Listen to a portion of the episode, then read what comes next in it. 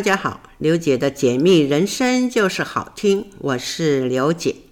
上一期的节目中呢，跟大家分享了这个孩童潜能这个三大类哈。那在这边呢，跟大家复习一下哈。第一类呢，就是我们有五大区块，它的数字哈，同位数字的引力相连接啊，譬如说这个一对一啦，二对二哈，三对三之类的哈。所以呢，这个同位数的引力啊，它如果是有呃一种或者零种的时候，单独存在的时候呢，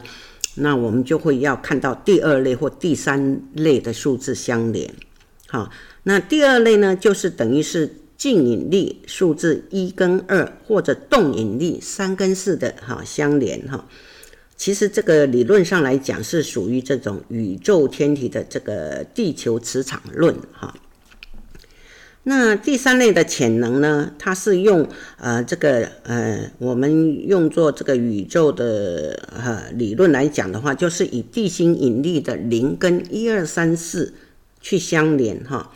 但是呢，这是必须要决定在哈只有一组一类跟一组哈，或者是没有组成第二类的时候才可以相连。好，在这边呢，可能呃，听众朋友们会听得有点嗯复杂啊、不过呃，如果能够呃回去哈、听重播的话呢，是相信可以给大家一个呃解释比较清楚哈、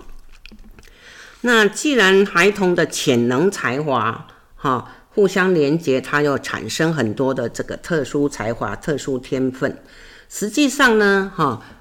天分也是会有障碍的哈，那这五大区块呢的障碍哈，分别是怎么样呢哈？今天呢，刘姐在这边跟大家分享一下哈。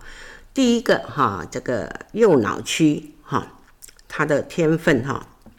因为这个右脑区哈，它的天分是独立存在的话呢，没有跟其他区块相连的时候呢，它是会呈现出这个异于常人的一种创意思维啊，他的想法跟构思，还有这种图像的捕捉啦，还有思考逻辑哈，都跟一般人不一样哈，都跟一般孩童，哎，是很奇特的哈。有时候我们父母是。没有办法去理解的哈，或是或者是说会觉得说这个小孩怎么就是让人觉得是胡思乱想型的哈，但呢是呢啊，实际上你只要让他自由的发挥哈，不要用这种呃传统的思维去控制他的时候呢，这个小孩呢他的呃特殊天分，右脑的特殊天分哈是很容易被激发出来的哈，那他的天分。啊，就是呃独立存在哈，右脑独立存在的话，那它的障碍是在哪里呢？因为它的障碍就是说，它的右脑区是没有跟其他区块相连接的时候呢，所以呢，它是无法借助哈其他区的特质而去呈现出它的潜能哈，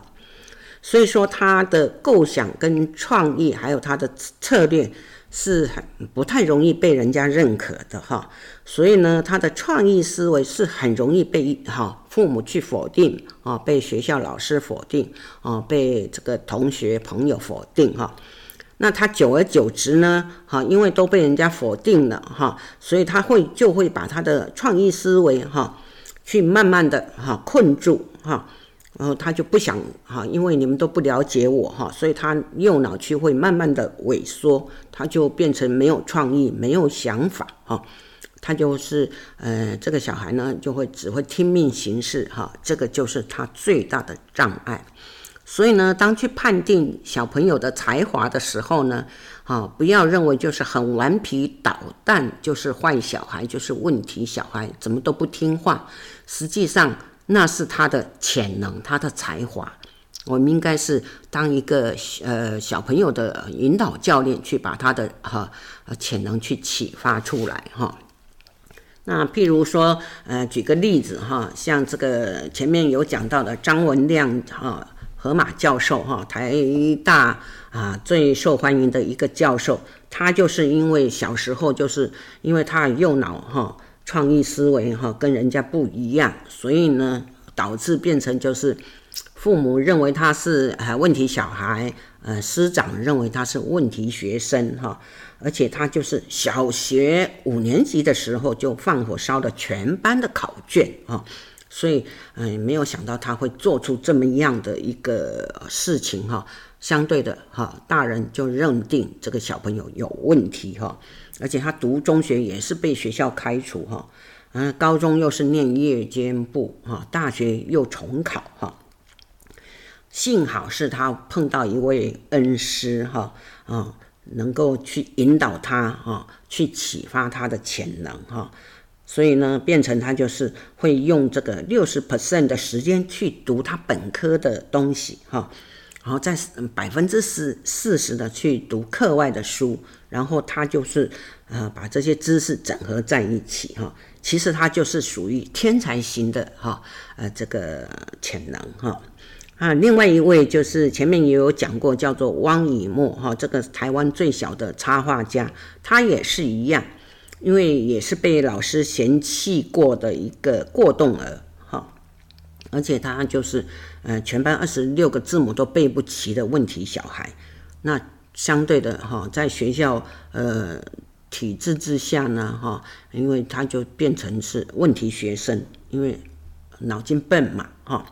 那学业成绩不好哈，幸好他的妈妈是呃不放弃，所以耐心的找出他的兴趣哈。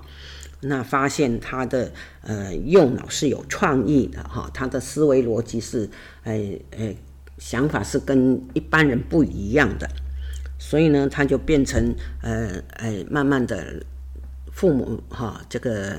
妈妈呢。就引导他哈画画哈画插画哈，那幸好他的人生哈本来是黑白的，后来就是变成彩色的哈。另外一位许廷瑞也是一样，都是一样哈，都是学业成绩不好啊。那因为右脑发达嘛哈，他右脑的创意思维是跟一般人不一样的，所以就会被很多人认为说他是问题小孩，因为左脑是记忆体。哈，所以呢，嗯、比比较就是，呃，学业成绩上哈，右脑发达的人，可能他的学业成绩哈，以分数来讲是比较对他不利的，因为他不爱念书，他喜欢去思考，哈，因为他的思考逻辑跟一般人不一样，哈。那再来哈，第二个哈，左脑区哈。左脑区他的天分是属于技术天分哈啊，那如果说他独立存在的时候，没有跟其他各区相连的时候，他也会呈现出异于常人的这种技术天分哈。他的学习啦、做事方式啦、技术能力啦、带动能力哈，都会有他自己一套的模式哈。那可能呢，别人会看不懂哈，在。他在做什么？哈，父母也不了解他在做什么，也不知道他啊到底有什么特殊的地方哈。其实呢，只要父母了解了哈，就不要去约束他，让他一样的哈去自由发挥，他就很容易激发出他的与众不同的这种特殊的能力。那这个左脑区的障碍，哈，也就是说。他是没有跟其他区相连的时候呢，他无法借助其他区去带动，哈，去呈现出他的记忆体，哈，所以呢，他可能他的能力跟表现呢就不太容易被认可，因为是他是单独存在的，哈，没有去互相连接，哈，没有没有带动，哈。所以呢，他的表现能力呢，不呃，不但不不太容易被认可，哈，也是会被否定。那久而久之呢，啊，他也是一样，会慢慢把自己的左脑空间萎缩，啊，困住，就妨碍他的学习能力，啊，相对的，当然学习成绩就不是很好了。这也就是他的最大的障碍啊。譬如说，这个有一位这个中国的一个食品教科师啊，他也是学这种翻糖蛋糕的哈，所以他也是一样，他是从学渣哈哦变身到哈翻糖蛋糕的那个呃第一名哈，因为他从小呢就很喜欢去雕塑哈，那高中的时候呢，他进入这个烹饪学校啊，去学做中餐啊。那在二十八岁的时候，他才到那个大陆的苏州去接触这种翻糖行业。所以呢，他现在呢，他的收入呢，啊，可以达到这一呃这个哈五万一个翻糖蛋糕哦，啊，可以啊达到这五万到二十万人民币哈。那这位呢，这个呃呃孩童呢，叫做周易哈，所以就是说他的左脑如果是有被启发哈，有被注意，自然而然他就有办法去哎发挥他的这个左脑的特殊潜能，虽然他没有跟其他区块的相连接啊。那再来第三个哈。四号区，这个四号区呢，呃，它也是属于技术天分哈。因为四号区如果是说它是独立存在的时候呢，一样，它没有跟其他区块去相连接的时候呢，它也会呈现出异于常人的这种魅力跟频率哈。尤其是在这种哈呃运动啦、舞蹈啦、音乐啊、田径啊、球类体操，就是手脚的部分哈，是会有这各种专长，有特殊的表现，那就会很容易吸引到别人的赏识哈。这是他的天分。可能刚开始的时候哈，诶，我们大人呐或者父母呢、师长哈，不会留意到他特殊的吸引力哈。可是呢，当你去让他自由发挥，稍微引导一下呢，哈，嗯，就是不要用传统的方式去影响他，那他的魅力天分啊，自然而然就流露出来了。那他的障碍呢，这个四号区的障碍呢，哈，因为是没有跟其他区块去相连接，当然也就无法借助其他区块的特质去呃引申出来，呈现他的特殊魅力。啊，甚至你会觉得他是平淡无奇哈，无法感觉到他这个小孩是有什么特色哈。当然呢，久而久之，呃，父母啊、学校的师长没有去引导他的时候呢，他就自然而然的就会把自己的魅力空间啊，去慢慢的关闭起来，而且呢，他会变得无法与人沟通协调哈，这个是他最大的障碍哈。那呃，举个例子哈，这个呃，有一位汪韵乐，他也是中国一个著名的古筝表演艺术家哈。因为他从小是对这个音乐表现是表现出浓厚的兴趣哈，所以呢，妈妈了解到这个小孩需要什么，哦，那就去培训他哈，经常给他听一些古典音乐啦，啊。譬如说莫扎特、莫扎特啦，哈，贝多芬这些有名的音乐家来培养他的音乐呃细胞哈，所以他四岁的时候就学钢琴，五岁的时候呢就学古筝，在他九岁的时候呢，他就是已经是著名的古筝表演艺术家。啊，另外一位是台湾的越野赛跑专家，叫做周青哈。他是从小家里的家庭教育呢是非常严格哈，所以变成就是呃让这个周青呢很不喜欢的念书哈。嗯，当然了，他就会翘课啦、翘家哈，去表达他的不满哈。那幸好呢，父母呢呃了呃发现到这个小孩了，呃不是哈。呃，问题小孩，所以他为的就是要呃挽回这个小孩子的心哈，读书的心，学习的心哈，所以呢，就让他选择了他自己喜欢的哈，那他就是选择了这个体育系哈，后来呢，他就是成为这个越野赛跑的专家哈，所以呢，我们就要了解小孩，其实每个小孩都是独一无二的哈，我们不能去放弃他，好。待会呢，刘姐如果有时间的话呢，会跟大家啊呃，聊一下这个取名哈，跟这个天分哈也是有相当大的关系哈。那我们休息一下，待会再继续跟大家分享。好，我们回到节目中来，哎，刚刚就是刘姐忘了第二区块的兴趣区的这个天分跟障碍。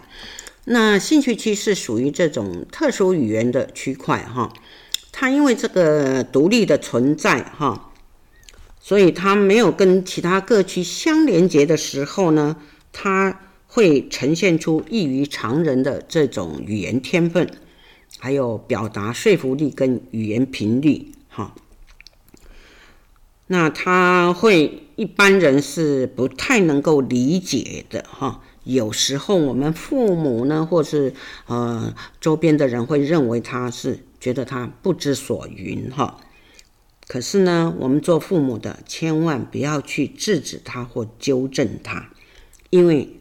他的天分就是特殊频率、特殊语言哈。只是说他是没有去跟其他区块相连哈，比较不容易显现出来哈。那它的障碍就是说，因为它没有跟其他区块去相连接哈，所以相对的无法将其他区的特质哈，借助这个频率去表达出来哈。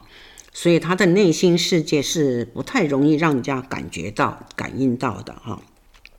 也就是说，他的表达能力很容易去被否定，哈。那当然了，一个小朋友的自信心、自尊心慢慢的被人家冷落的时候呢，久而久之，他就会把他这个兴趣区块的这种，呃，特殊语言的啊天分呢，他就慢慢的。把它关闭了哈，就会变得冷淡木讷哈，这个就是最大的障碍哈。所以我们就是要观察小朋友的这种个性特质，慢慢去引导他哈。这个有相连的时候呢，有时候诶，它跟其他区块相连接，有时候也会无法控制它哦，这个也是要注意一下了哈。那这边呢，有个案例，就是台湾的铁雕艺术家，实际上他的身份蛮多重的哈，不但是艺术家哈，而且他还是设计师，还有这个独立乐团的主唱哈。那他是也是一样哦，他就是国中的时候就不喜欢念书，呃，学习成绩不好哈，他喜欢打撞球哈，那也是勉勉强强的考上了这个私立高中哈。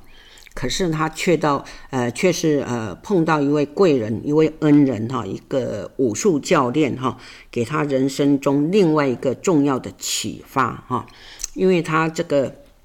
武术教练哈打败他了哈，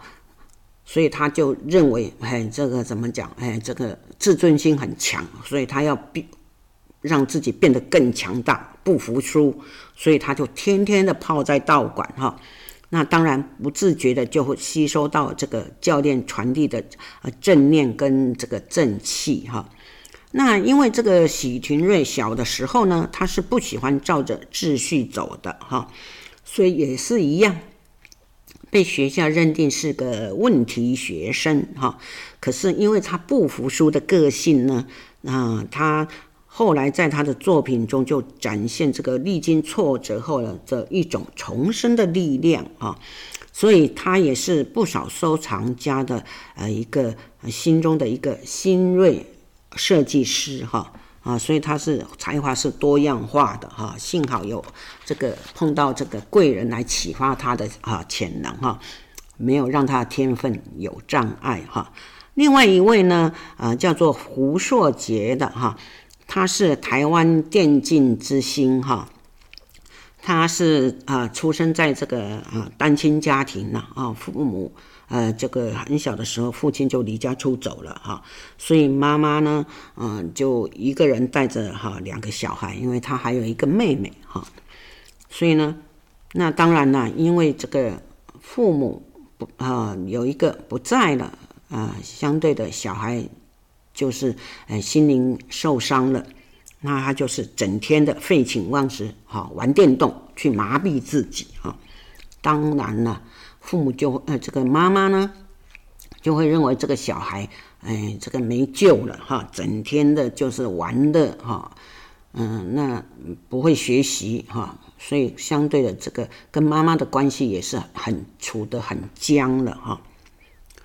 直到有一次呢，这个，哎，他是参加了这个职业队的这个训练哈，那他就当啊带妈妈哈到这个职业队的训练基地去啊，让妈妈去参观。我并不是在玩哈，我是是有目的在学习的哈。所以妈妈马上就态度一个大转变，没想到就是玩电脑、玩游戏，居然可以玩出一片天哈。那当这个胡硕杰他进入台湾的职业队以后呢？那因为家境不是很好，经济还是有压力，所以他是边训练边读高职哈。那在他二零一七年的时候呢，他夺得英特尔极限高手杯的全球总冠军，也是就是名副其实的这个呃叫做世界冠军哈。后来呢，他在二零一八年的时候，他去加盟这个中国苏宁电子竞技俱乐部哈，所以他也成为这个呃战队中的最重要的哈人物之一哈。那因为哈很多的这个教练呢，就像是一个引导者哈，不管是在哪一行业，在电竞的引呃这个教练呢，或者在什么。到场的教教练哈，都是启发孩童潜能有功的人哈人士之一哈，所以呢，他在这个呃大陆哈苏宁两年以后呢，他就迈入啊另外一个战场，是北美的电竞战场。所以说，谁说玩电动没有哈一片天哈？他是玩电动有一片天。那幸好妈妈也相信这个小孩哈，没有遗弃他哈。那再来哈，另外这个最后一个区块叫做好奇区，好奇区啊这一个部分是追求天分的呃这个特殊才华哈，因为他如果是说独立存在的时候呢。他是对任何事物的看法跟判断呢，都是一样会异于常人，所以他会对很多周边的事情都感到很好奇啊。我相信这个当父母的一定有碰到小孩子常常在问的：为什么？为什么？啊？为什么？哈要吃饭啊？为什么要呃上课啊？为什么要睡觉之类的这种问题哈？但是。他不一定他会啊表达出来哦，好，所以常常会让人家这个捕捉不到他的特色哈，到底在哪里哈？但是很肯定的就是他对于这个想法啊、兴趣啊、能力啊、嗜好，他就是会很懂得自我要求啊。那父母可能就会忽略到哈，甚至他会对自己的未来哈，在心里面都有一个盘算。那只要懂得让这个小朋友自由发挥哈，他的才华能力哈，就可以哈充分的显现出来哈。那这一区块的好奇区的障碍呢，因为它是没有跟其他区块去相连接，所以很容易会让父母哈或者让别人误以为这是一个呃没有想法、没有兴趣、不想学习、没有目标的小朋友哈。那也不知道。如何去调教？哈，那在学校的时候，很多师长就会容易就把他忽略掉，认为他是一个笨小孩，就不太想理他。哈，这个在学校常常会发生这种事情。哈，因为他没有突出的表现，所以相对的，他也就别人不会感应到，不会觉得这个小朋友是聪明伶俐的。哈，那当然，这个小朋友啊，心被伤害了，自尊心被伤害了，也没有自信心了。久而久之呢，他自己呢就会把这个好奇的空间，哎，默默的关闭啊，变得沉默寡言，只会听命行事啊。这个是要非常呃注意啊，因为这个是他最大的障碍障碍哈。因为好奇区就等于是一个人生的目标设定啊，这个相对的一定要非常的小心去去看待哈。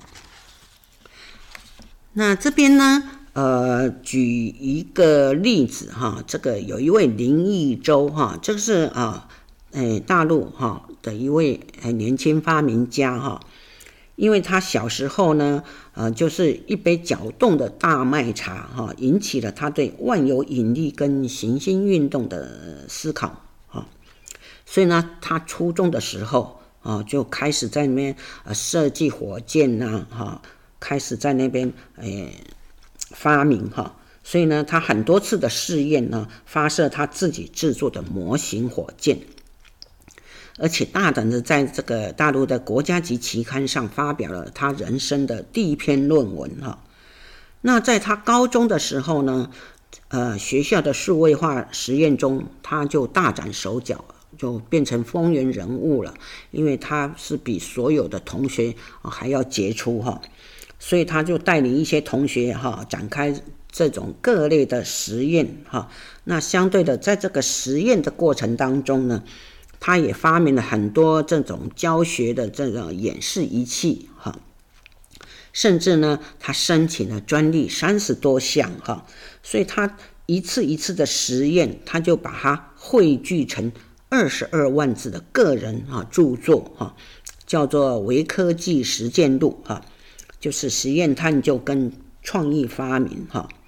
那他的想法就是很简单哈，叫做有兴趣啊，觉得很好玩，他就去做了哈。所以他是有实验精神，他不怕挫折，不怕失败。啊，一次一次朝着他的目标前进哈。那另外一位陈冠洲呢，哈，他也是一样，就是不爱上课，但是呢，他的美术天分很好哈，他喜欢画画哈，所以呢，他是把他上课的每一堂课呢，啊，都当成这个是美术课，所以在因缘际会之下呢，他居然接触了这个乐高积木，嗯。相信听众朋友们应该知道，这个乐高积木哈，顶多大就是呃这个彩色鲜艳哈，很多啊小块小块的啊，你可以组成车子，你可以组成呃那个人物或者组成这个生活用品之类的。我们都是在传统框架去呃呃堆叠这些积木哈，不会去想到说它还有另外的堆叠作用哈，所以呢。呃，这位陈冠洲呢，他居然呢，啊、玩出一个哈、模型，叫做这个，呃，打造这个台北龙山寺，居然把龙山寺堆叠出来，用乐高积木哈，他用了四万块的乐高积木，慢慢的去堆叠哈，但是他其实也是只是花了三个月的时间哈，他就把这个龙山寺惟妙。微翘的堆叠出来哈，那在这个媒体新闻版面上也是啊，这个声名大噪哈。那甚至他就是有一些呃中药行，因为经过他的哎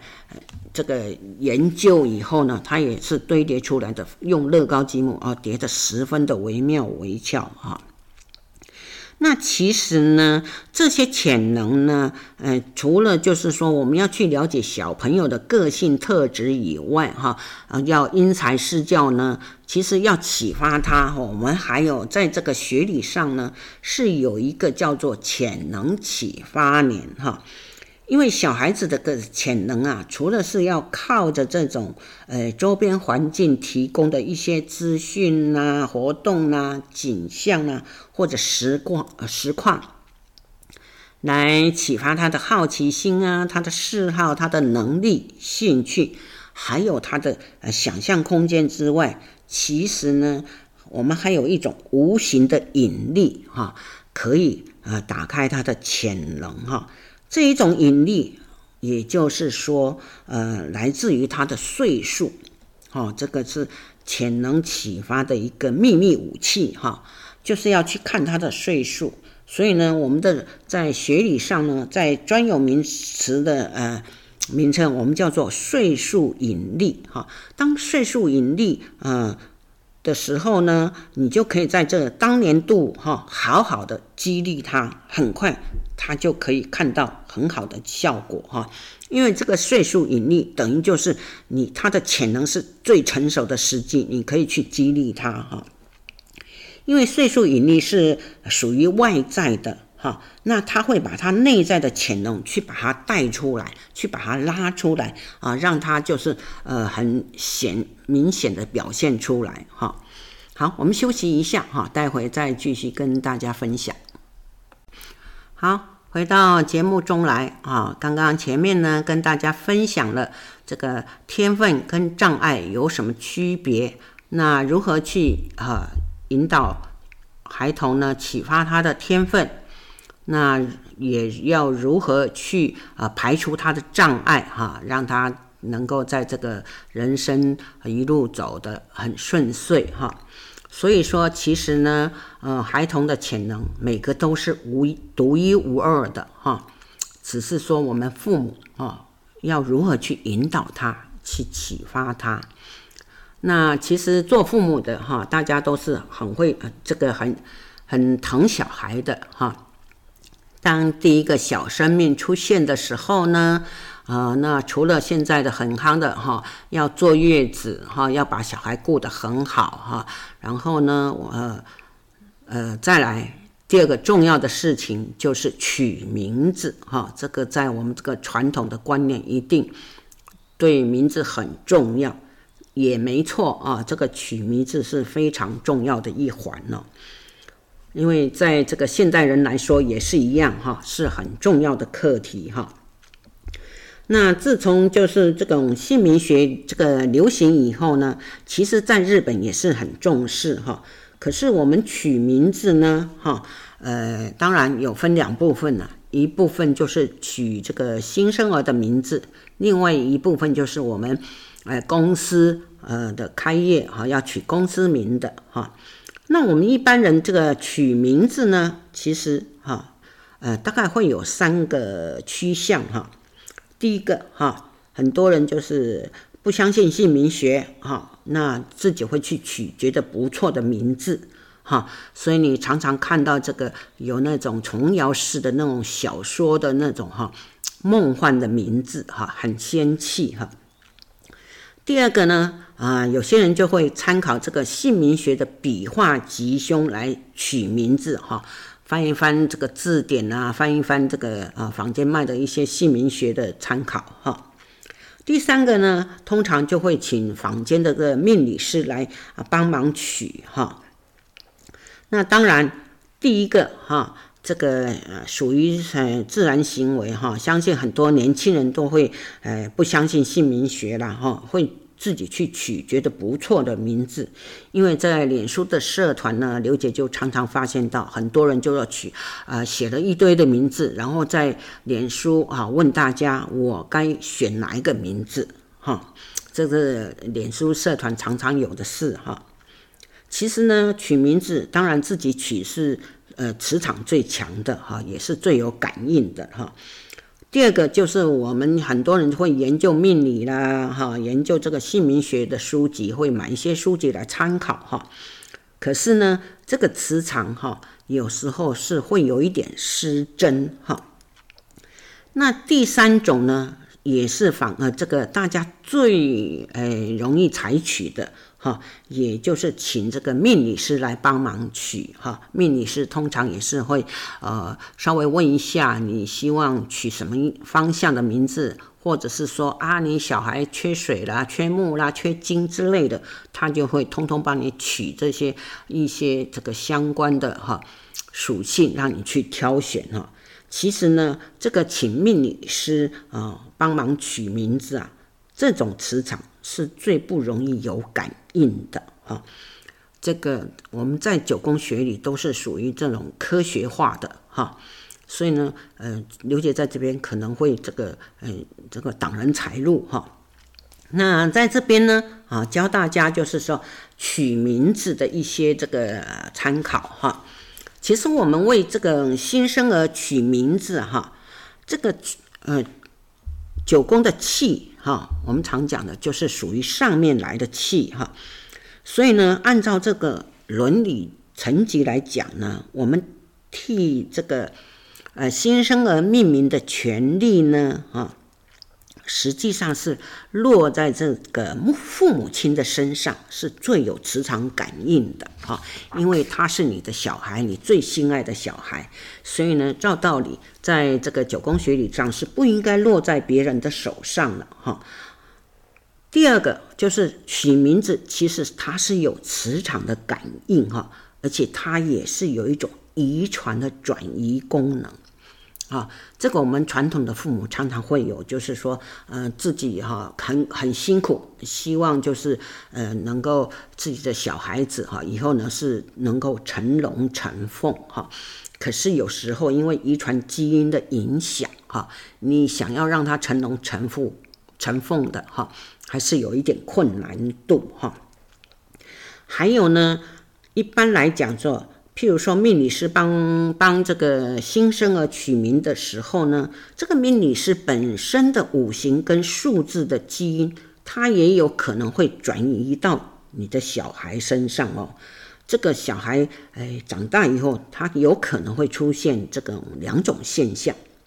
第一个就是他可能哈会跟父母或家人脱节，因为没有什么这个呃基因连所哈连贯哈，可能就会没什没什么感情，或者是说他会离乡背井。第二个就是他会。呃，走到这种我们取名者的这种命格延续哈，因为如果是当取名者哈，你也就是说帮你小朋友取名字的人，他如果他是是属于退化格啊，这个退化格是在学理上的呃名称呢，以后呃刘姐再跟大家来做解释。这种退化格呢，就是小孩子就比较不容易突破或。呃，哎，这个他会保守哈，因为他是属于退化了哈。那如果这个取名者的呃他的命格是属于进化格呢？那如果是没有去调整他，那可能他就是取出来名字，这个小朋友他可能以后就会好高骛远哈。第三个，如果取名者这个本身呢层次过低的时候。哦，那他也会导致这个小孩子的这种未来发展会有限哈。我们不是歧视说这种层次低的人哈，因为层次低的人当然就是他也可以取，但是就是要靠这个命理师或者比较就是对取名方面有研究的人来帮忙哈，来协助他哈。所以这个三种因素来讲呢，其实真的。小朋友的取名，哈，新生儿的取名，真的是要以父母为主啊，因为天下父母心嘛，哈，总总是希望自己的哈小孩子能够，呃，望子成龙，哈，望女成凤，哈，有时候就是因为现在传统观念哈比较不容易打破哈，常常我们会受到坊间的一些命理师的影响哈。会就是会被牵着鼻子走了哈，或者是说，诶，从你的八字来看哈，啊，缺什么就补什么哈，这些观念是有点错误的哈。所以取名字呢，其实我们的要诀哈，在九宫学理上它是有三个步骤。第一个哈，自然的反应哈，就是说，呃，想想看。哈，替他想他的未来而决定有意义的哈字意哈，这个是最真实的哈，而且是最有感应的哈。再来，你要观察这个我们父母的现在哈。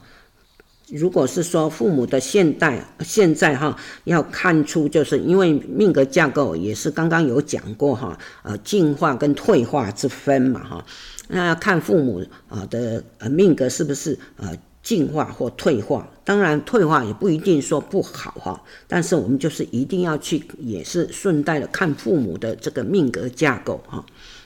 譬如说这个。父母的这种事业小有小成哈啊，小有成就的话，或者是说白手起家的话，哈，这个呢，他的命格是以进化论来讲哈，我们是可以取这种进化的命格哈，因为必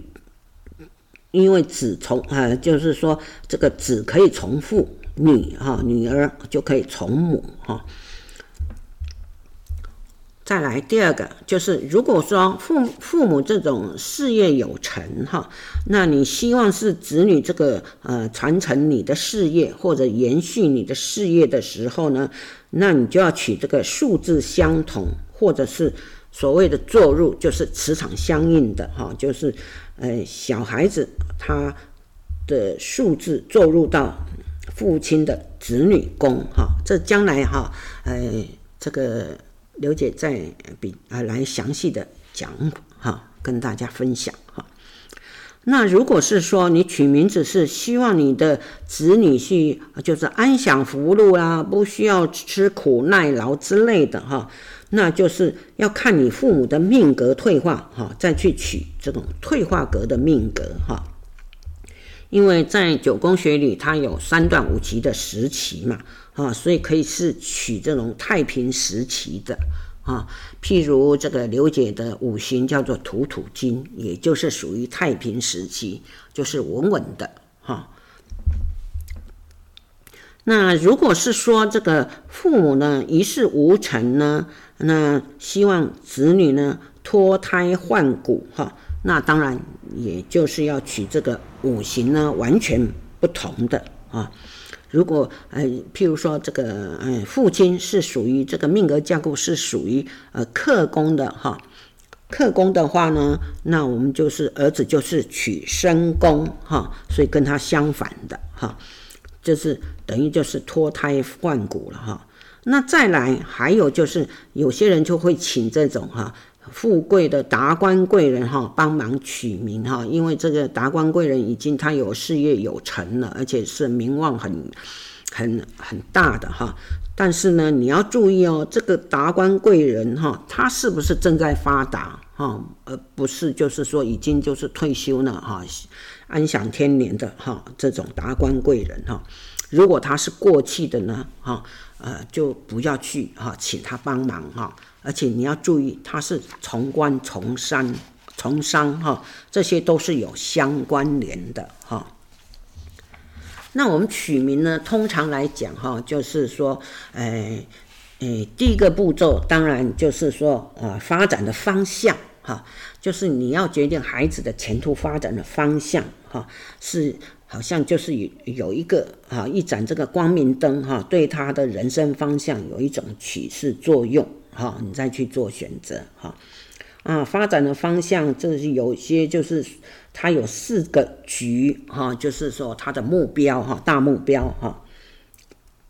然后呢，再来那个笔画呢，有很多笔画啊，譬如在学理上有很多就是攀附心啦、福德心啦、啊开发心啦之类哈，都跟他的命格有相关哈。